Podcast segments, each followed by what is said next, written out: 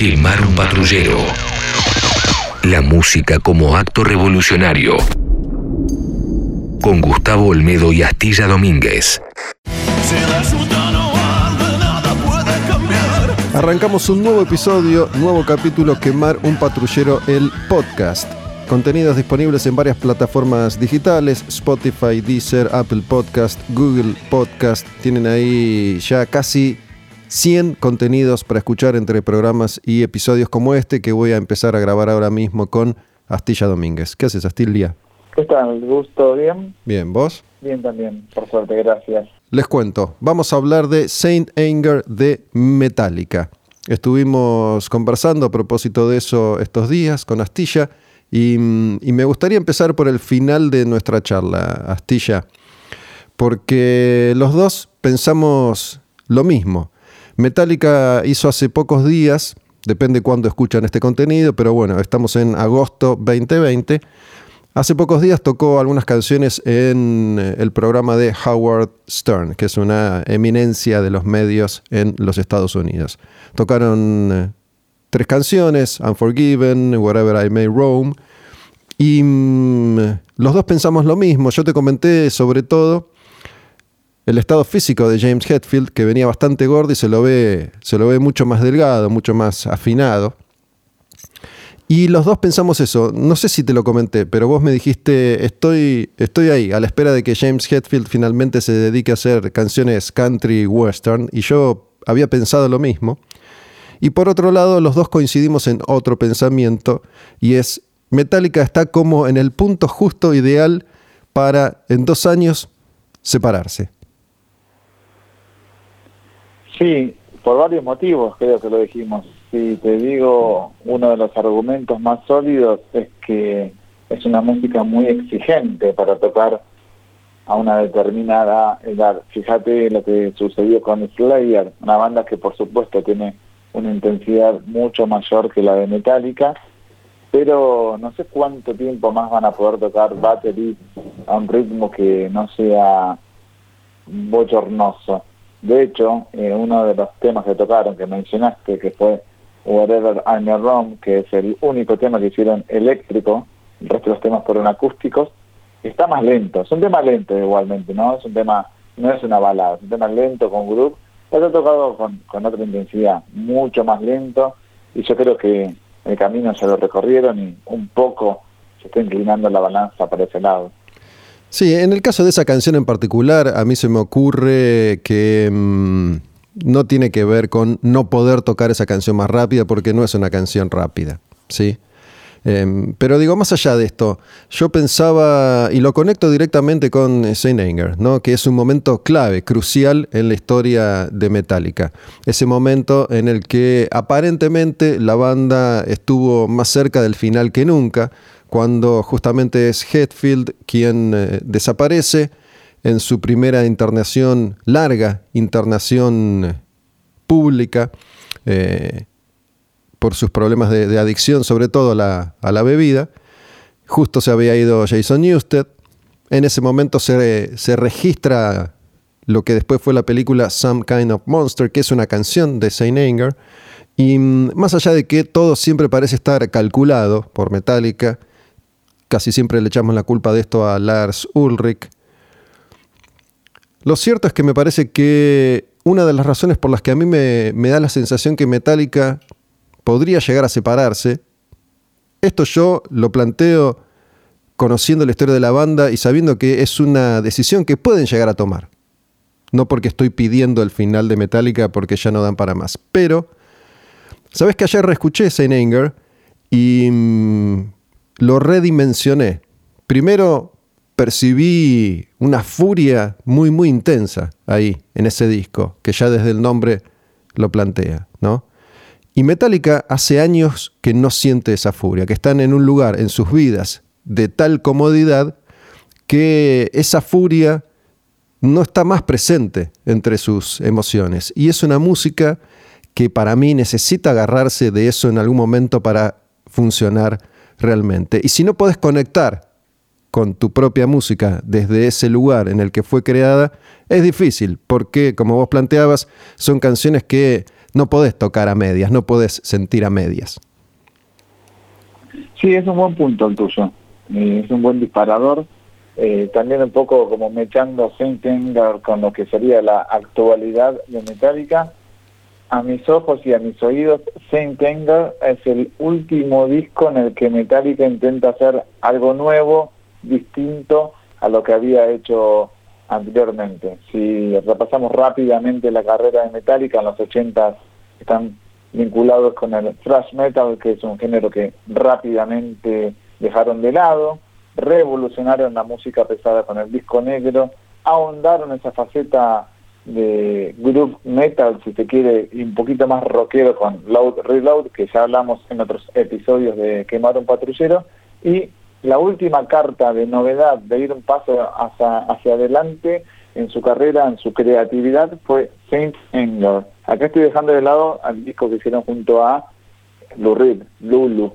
Me parece que después en Death Magnetic es el primer disco donde Metallica repite fórmula, donde trata de recuperar un poco la energía y la furia que ya no tenían, un poco de recuperar esa impronta metalera que ya no sentían en el fondo, que es algo que se evidencia en Hardwired, que es el último disco de estudio. Me parece que si pienso en Saint Anger, pienso en eso que vos mismo decís, un disco que tiene mucho de furia, aunque mucho de inocencia, y aún sin saber qué va a pasar con ese disco, que está muy bien reflejado en el documental, ¿no? Ellos jugaron en las cartas y después dijeron, no sabemos qué va a pasar.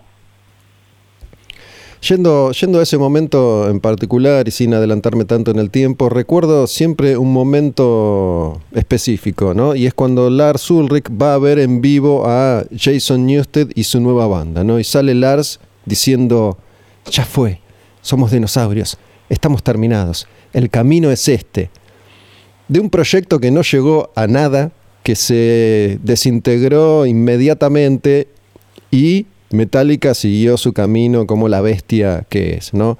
Em, en ese momento y en otros me da la sensación que o estaban en un pozo depresivo mucho más eh, profundo de lo que imaginaba, o Ulrich estaba actuando un poco ahí para, para la película, ¿no?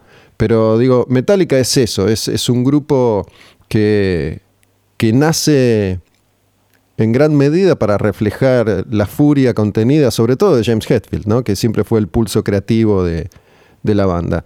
Con, respecto a lo musical, otra de las cosas que, yo te mencionaba en esta charla privada que, que, sostuvimos por WhatsApp, breve, era que ojalá Metallica, si nos armamos en nuestras cabezas esta película de en unos años se termina, ojalá el próximo disco que hagan, tal vez el último, sea un disco rockero, un disco en la línea álbum negro o load, y no en estos engendros que, vienen inventando, que están buenos, porque la verdad es que el grupo siempre priorizó su búsqueda creativa, ¿no? Y eso hay que, hay que destacarlo, hay que resaltarlo. Em, no, es un grupo que haya especulado tanto con, con, su propio sonido. Dijeron, vamos por este lado y lo hacemos. Incluso escuchando Saint Anger se percibe eso, y, le encontré una, furia, tal vez que, tiene que ver con mi propio momento a la hora de escucharlo en estos días, ¿no? Pero una furia que por ahí antes no percibía, incluso en eh, la gran polémica de ese disco que es el sonido de batería de Lars, ¿no? Es como, es como muy, muy punky ese disco, ¿viste? Las guitarras son súper filosas, el sonido es, áspero, es, es crudo. Eh, realmente, si, si lo escuchás hoy, sabiendo todo lo que la banda atravesó en ese momento, es un fiel reflejo de donde estaban en esa época, hace ya 20 años atrás. Sí, además eh, me parece que el dicho, aquello que no, te eh, que no te mata te fortalece, aplica en este caso para Metallica, que estaba prácticamente en limbo, como dijiste vos, tras la salida, la primera renuncia que hubo en el grupo y la única que fue la de Jason Newsted, el bajista. Eh, sin tal vez un rumbo fijo hacia dónde ir y lo único que le quedaba era componer canciones que no están del todo arregladas. Viste que si escuchas el, disco en profundidad no ves como una obra puntillosa y demencial de producción, que es algo a lo cual nos habían acostumbrado a lo largo de su alianza junto a Bob Rock, que vuelve a producir este disco, que en este caso se encarga también del bajo, pero lo dejan así tal cual fue, es como un demo, ¿no? Como una preproducción, le faltan arreglos de guitarra, de hecho no hay solos de guitarra, es una decisión premeditada, y que si repasamos el documental al cual te referiste, Some Kind of Monster, ahí vemos que Kirk es como que intenta meter unos, unos punteos y drásticamente le dicen, mira, no intentes más, que esto va a ir sin solos de guitarra. Entonces, esa actitud punky y cruda y esa furia que vos escuchaste en estos días repasando el disco, para mí siempre estuvo presente. Fue como, es esto, es lo que hay y no va a haber más. Lo más sorprendente es que estos temas no los hagan más en vivo, como que tratan de ocultar esa etapa. Sí, yo no sé si tiene que ver con ocultar, la verdad. Digo, para, para Metallica tocar en vivo, como para tantos otros grupos con tantos años y tanta trayectoria, debe ser difícil armar la lista, ¿no? Entre lo que se supone que hay que tocar y la mayoría de los fans quieren, quieren escuchar, porque no hay que perder de vista que Metallica es una banda mucho más popular de lo que su música podría podría llegar a ser. ¿no? ¿Qué quiero decir? Que hay miles y miles de personas que van todos los años a ver en vivo Metallica y que no conocen gran parte de, su obra. Entonces ahí hay un montón de canciones que tienen que tocar, sumadas a las canciones nuevas y a las que cada tanto van alternando. Em, por otro lado, el disco es el disco sin dudas más cuestionado de la historia de Metallica, el que, el que dejó menos hits, si querés. Pero a la hora de tocar en vivo Metallica también tiene un problema, creo yo, constantemente. Igual que, que ACDC, que Kiss o que Maiden, ¿no? salvo giras puntuales que deciden hacer canciones de acá o de allá, debe ser complicado armar un setlist para una banda como, como Metallica. Con respecto al, al laburo de producción, entiendo lo que decís. Yo no sé si no le metieron laburo ahí. Digo, creo que como todo lo que hace Metallica es un, es un proyecto minucioso. Digo, decidieron en el laboratorio que ese disco tenga ese sonido en particular. No, no me da la sensación de, haber sido un disco que se grabó tipo demo, tipo Garage Inc.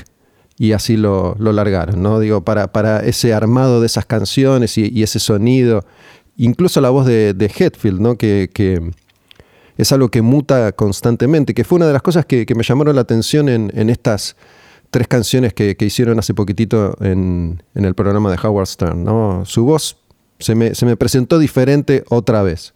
No sé si, es así, no sé si es una sensación mía, no sé si tiene que ver con ese momento en especial o si tiene que adaptarse a, un nuevo momento de acuerdo a la edad que, que va teniendo Hetfield. ¿No? Un poco volviendo a este lugar de, comodidad que ocupa Metallica desde hace un tiempo, nunca pierden la iniciativa, siempre es una banda que está funcionando, siempre están un paso adelante de los demás, el tamaño se los permite, entonces pueden seguir armando movida aunque no puedan salir de gira o tocar, o tocar en vivo pero no me, no me resultaría para nada, para nada extraño que esto que estamos eh, fantaseando ahora esté funcionando en sus cabezas también, ¿no? Hacer otra cosa por afuera de Metallica. Algo que, por ejemplo, Hetfield casi nunca, casi nunca hizo. Algo a lo que siempre se resistió y que en algún momento fue eje de los conflictos internos en el grupo. Para Jason Newsted, por ejemplo, que supuestamente le prohibían hacer otra cosa fuera de Metallica y en Metallica él no, no podía expresarse.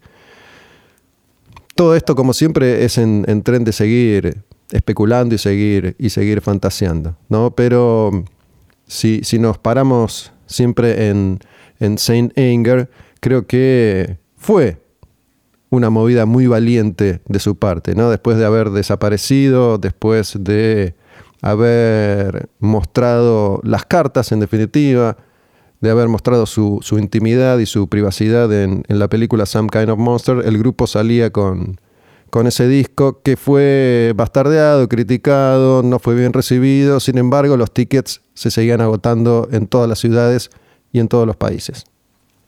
Yo creo que es importante resaltar de nuevo esa palabra que dijiste vos anteriormente, búsqueda, de ir hacia algo nuevo, por lo menos en un estilo que muchas veces te limita y que ellos mismos, mejor dicho, trataron de, expandir las barreras de un género eh, y asumiendo las responsabilidades también y las críticas que les cayeron eh, tras ello.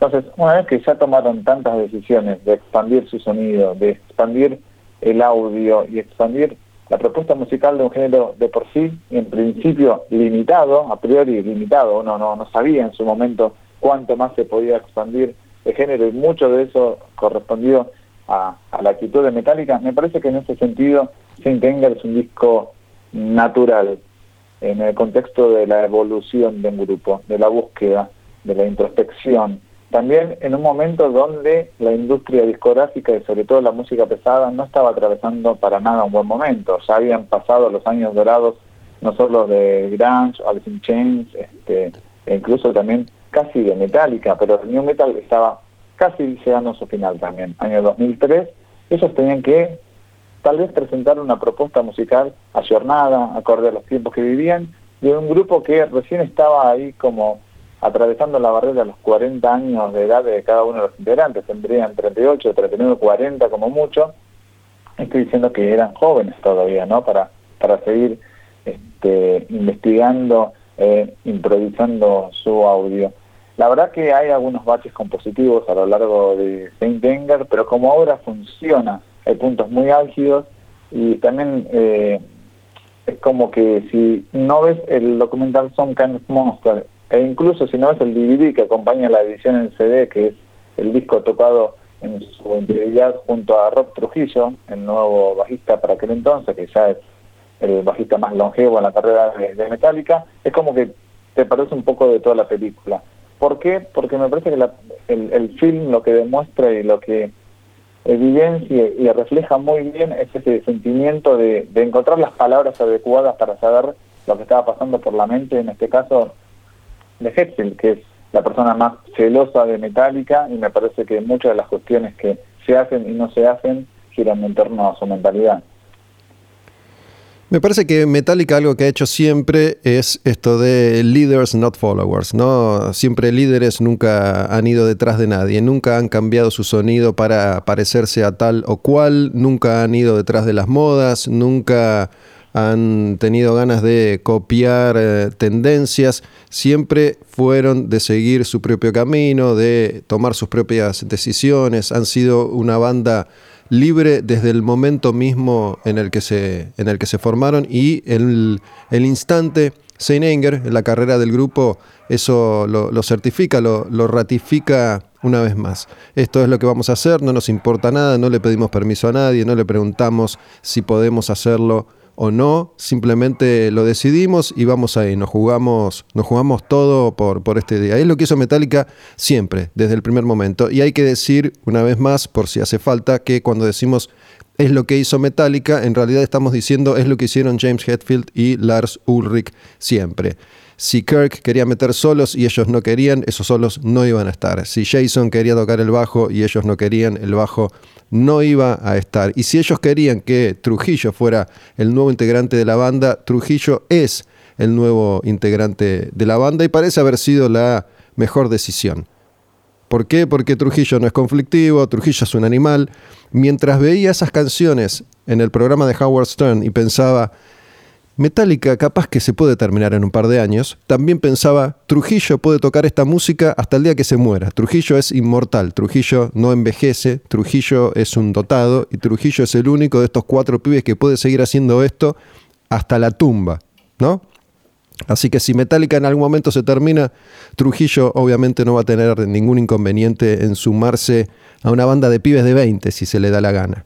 Porque en ese, en ese sentido es eh, realmente un, un superdotado. Y me hiciste acordar ese DVD que, acompaña la edición de Saint Anger, en el que tocan completas en vivo con Trujillo todas las canciones. Y me acordé un momento particular.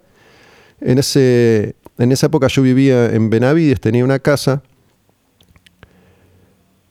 Me senté en mi casa, puse el DVD, abrí unas cervezas, fumé un par de porros y me puse a disfrutar de eso y me acuerdo que me voló la cabeza. Me gustó mucho más el disco me gustaron mucho más las canciones en ese momento viendo el DVD que escuchando el CD.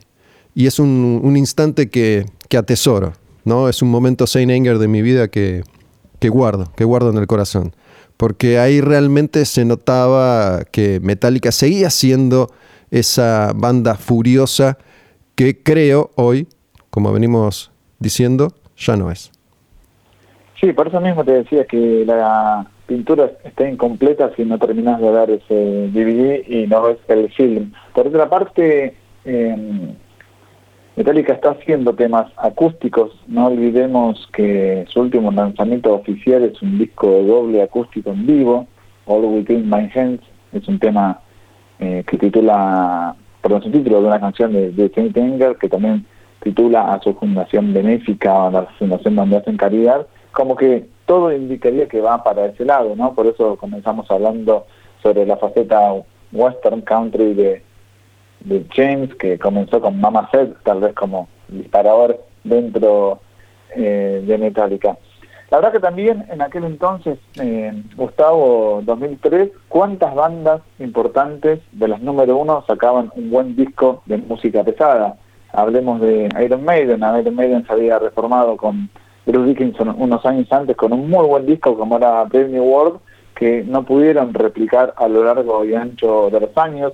Judas Priest estaba prácticamente eh, desaparecido o a punto de volver junto a Halford. Kiss estaba a la deriva también, haciendo un disco con una sinfónica. Como que los únicos que hicieron eh, las cosas a su modo, como bien vos decís, fueron los muchachos de Metallica. Es decir, bueno, vamos a hacer un disco con estas canciones, vamos a afinar mucho más grave, pues está afinado también las guitarras, están afinados más graves que ningún disco anterior de Metallica, por lo menos vamos a ponerle este sonido de redolante al bajo, al, a la batería, el bajo lo va a tocar, el productor no va a tocar el bajista nuevo porque creemos que no está capacitado, hicieron todo a su modo para mantener viva la leyenda. Ahora, la pregunta es, ¿hacía falta que saquen ese disco para mantener viva la leyenda?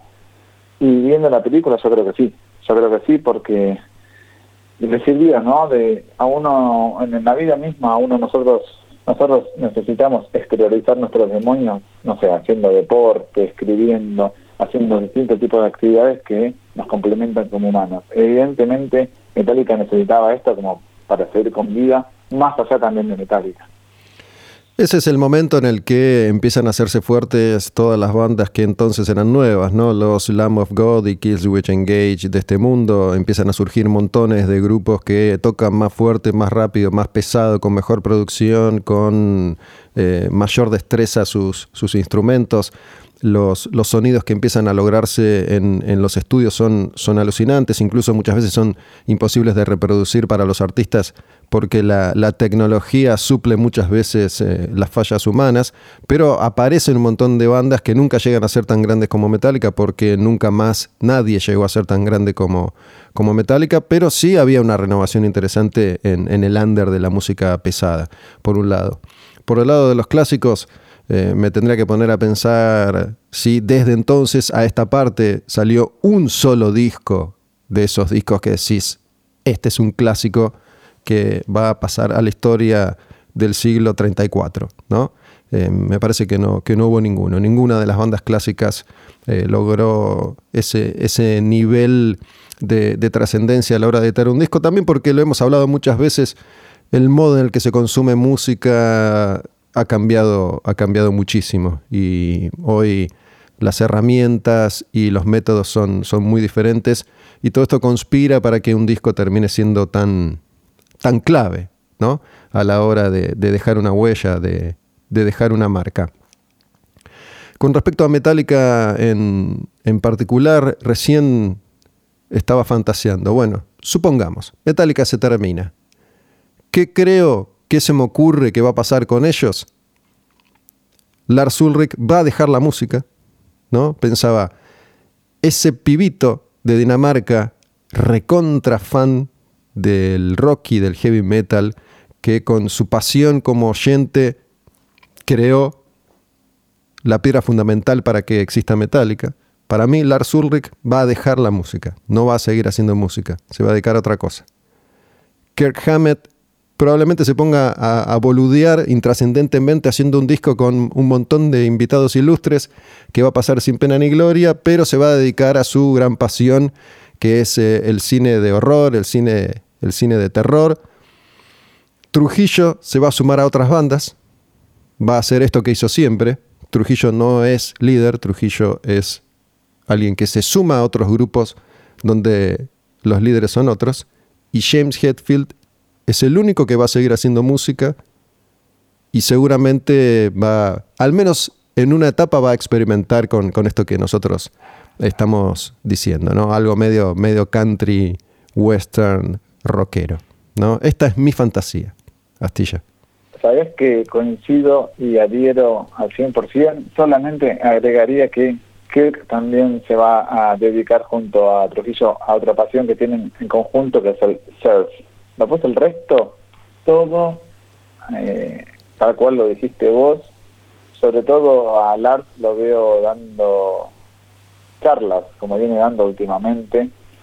Estamos hablando también de gente que está cercana a los 60 años, ¿no? O sea, no es que estamos fantaseando porque queremos que se termine la banda, como dijiste anteriormente, sino que es gente que está a punto de cumplir 60 años, que ya tiene una trayectoria formada, tiene un camino recorrido, y que me parece que lo único que falta, así como eh, dentro de Guns N' Roses, Axel siempre estaba como amagando en ir hacia el lado de la tecnología, canciones pomposas de 8, 9, 10 minutos. Hetfield viene amagando que viene para ahí, pero nunca concreta. Es verdad, nunca concreta, pero digo, por si hace falta aclarar, estamos fantaseando, ¿no? Estamos haciendo futurología, obviamente. Em, lo que quería decir es, nunca concreta puede ser que nunca concrete porque como él mismo ha, planteado, ha decidido que Metallica va a ser su única prioridad musical hasta que deje de serlo. ¿no? Ha, desarrollado otros hobbies, ¿no? tiene esos autos alucinantes que ahora parece que el demente los, los regaló.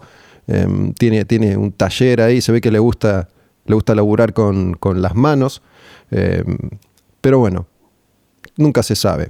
Como para perdóname, ¿no? que creo que Hetfield tiene muchas de las características del redneck norteamericano promedio, digamos, eh, de verdad de cerveza, fanático de los autos hot rod y de la casa, este, y como que no tiene mayores intereses que dos, tres que son los estándares de, de, de, redneck norteamericano y lo veo hasta también republicano. Sí, no sé, también estas son, son cuestiones que uno se va armando y va construyendo, ¿no? Siguiendo un poco con la línea de los últimos episodios que venimos grabando. En, en, los episodios anteriores a este hemos, hemos hablado un poco de cómo ciertas imágenes y ciertas cosas que se dicen quedan instaladas como si fueran únicas verdades y en el fondo siempre transcurren un montón de otras circunstancias que, desconocemos porque no somos amigos de, de Hetfield. La verdad es que no tengo, no tengo idea. Em, me gustaría, si, si te parece, para, para, ir dándole un cierre a este episodio de Quemar un Patrullero, volver a, Saint Anger en particular, ¿no? al disco ese que salió en 2003, ¿fue, no? 2003, exacto. 2003. Que, que, salió en ese momento y que representó para Metallica un, un, final y un nuevo comienzo. ¿no? Metallica entra ahí en su, en su era más amigable, ¿sí? lograron madurar, eran muy jóvenes todavía, ¿sí? estaban ahí pisando los, los 40, fines de los 30 y, eran muy, muy jóvenes, pero entraban en, esa etapa. ¿no? Hetfield viene, viene recuperado, logra rearmar su, vida privada sin, sin destrozarla en el camino, ¿no? Sigue, sigue hasta donde sabemos, sigue casado con sus hijos, con su familia ahí bien constituida entre, entre comillas, y entraban en esta época en la que deciden disfrutar de todo eso por lo que habían trabajado en lugar de seguir enemistados con el mundo. Que muchas veces es algo que le pedimos nosotros a los músicos, pero nosotros no estamos dispuestos a, hacer. Em, depende cómo te encuentra la vida. Hay, hay, un momento en el que uno por, por madurez o por el nombre que más te guste empieza a cambiar su forma de ver las cosas, empieza a depositar la energía en otro lado en lugar de estar siempre peleándose con, el universo o va cambiando las armas, ¿no? De hecho, como siempre decimos, este, este proyecto en particular, Quemar un patrullero, tiene que ver con, con eso. Digo, no estamos tirando piedras ni pateando bolsas de basura como por ahí hacíamos cuando teníamos 15, sino que estamos tal vez expresando lo mismo, pero como tipos de 40, 50 años que somos.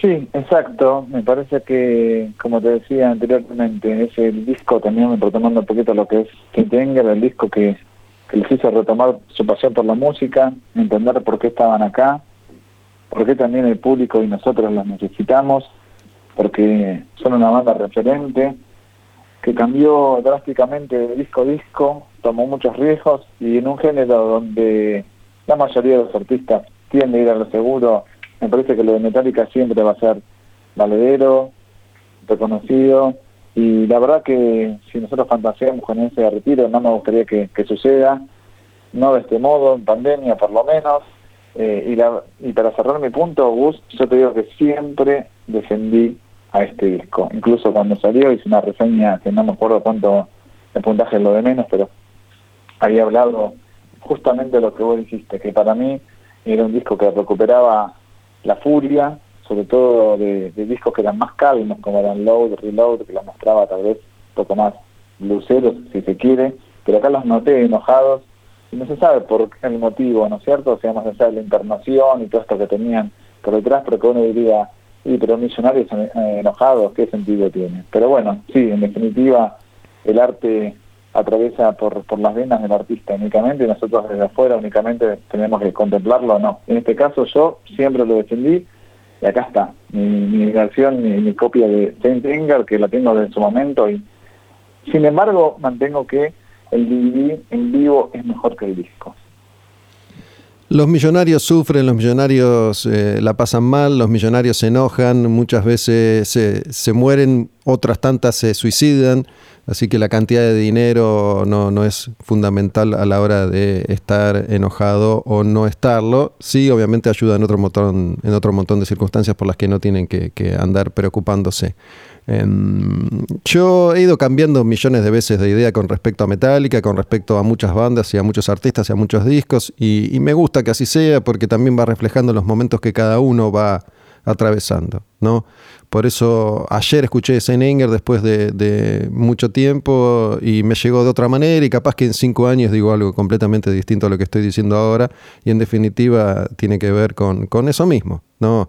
El crecimiento, la evolución, la madurez y el momento en particular de, cada persona a la hora de encontrarse con una banda, con un artista, con un, con un músico. Me parece que es... Eh, gran parte de la fascinación que existe, al menos para mí, en este universo que, también habitamos, haciendo este, este episodio en particular de Quemar un patrullero sobre Metallica y Saint Anger.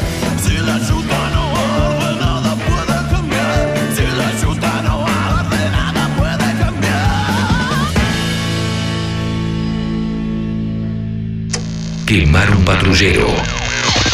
La música como acto revolucionario.